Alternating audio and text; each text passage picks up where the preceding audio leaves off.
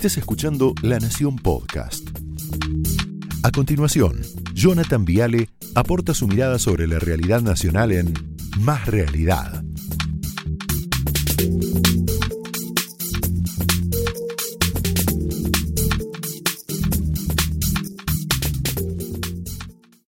Había una vez un señor que se llamaba Sartre, Jean-Paul Sartre.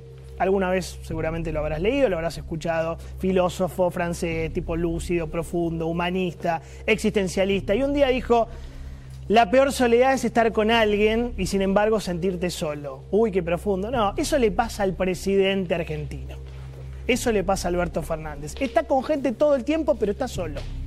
¿Viste que Alberto está todo el tiempo lleno de gente a su alrededor? Pero está solo.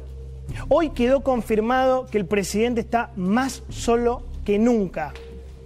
No sé si vieron lo que fue la charla con el presidente de Brasil, que le bostezaba en la cara. Hoy Uruguay, hoy Brasil rompieron tácitamente el Mercosur y dejaron a la Argentina más sola, más aislada, triste, esto es muy triste.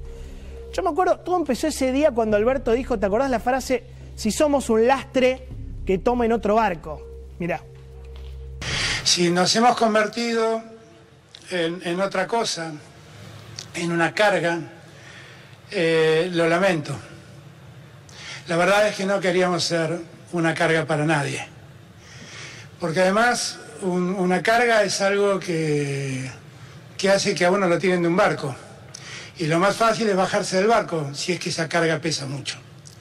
Así que lo que hago hincapié es que terminemos con, esos, con esas ideas que ayudan tan poco a la unidad en un momento donde la unidad tanto nos importa. ¿Ok? No queremos ser lastre de nadie.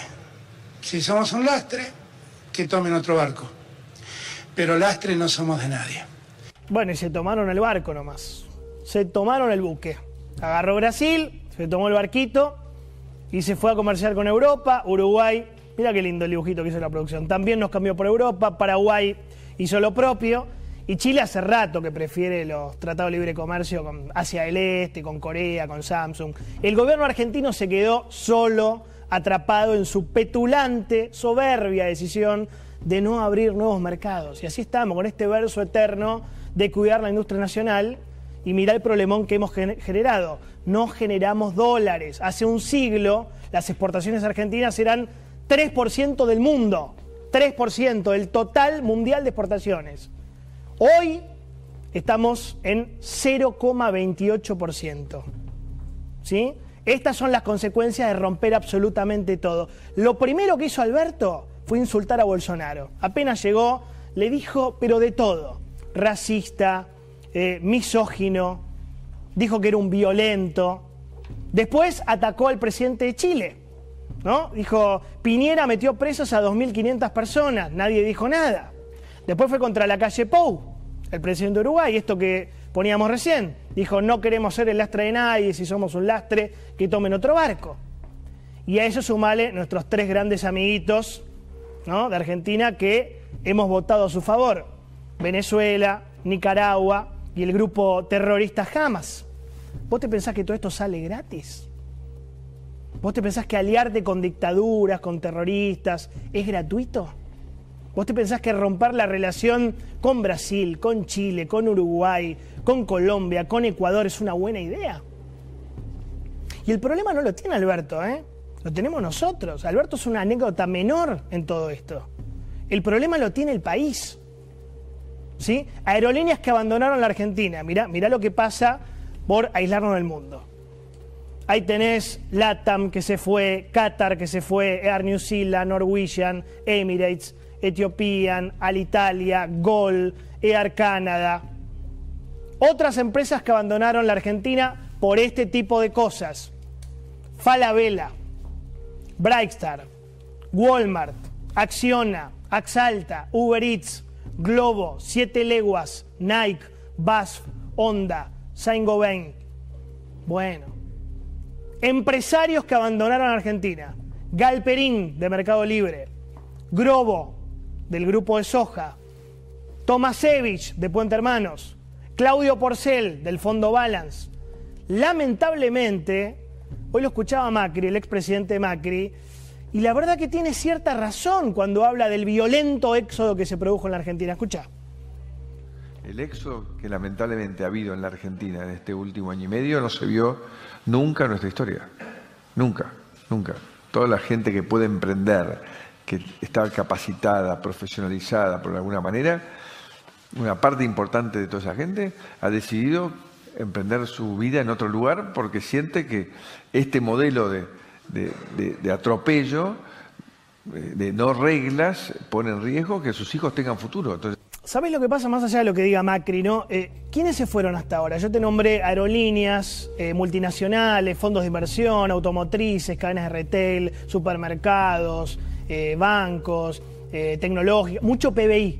Se fue mucho PBI de la Argentina que está mal, obviamente. Ahora, el problema es que si seguimos por este camino loco, porque es un camino loco de pelearnos con Brasil, con Chile, con Uruguay, se va a terminar siendo la clase media y los jóvenes. Y los jóvenes, muchachos. Acá tengo un informe de la consultora IPD. 71% de los jóvenes entre 16 y 25, esto es dramático, se marcharía de Argentina si tuviera los recursos. Para que lo mire Martín, Redrado, mirá qué triste esto, Martín, ahora lo vamos a charlar. Lo mismo harían el 66% de las personas entre 27 y 35. Si tienen la guita, se van. ¿Qué le pasa a nuestro país? Y lo mismo harían el 58% de las personas entre 36 y 45 años. ¿A dónde?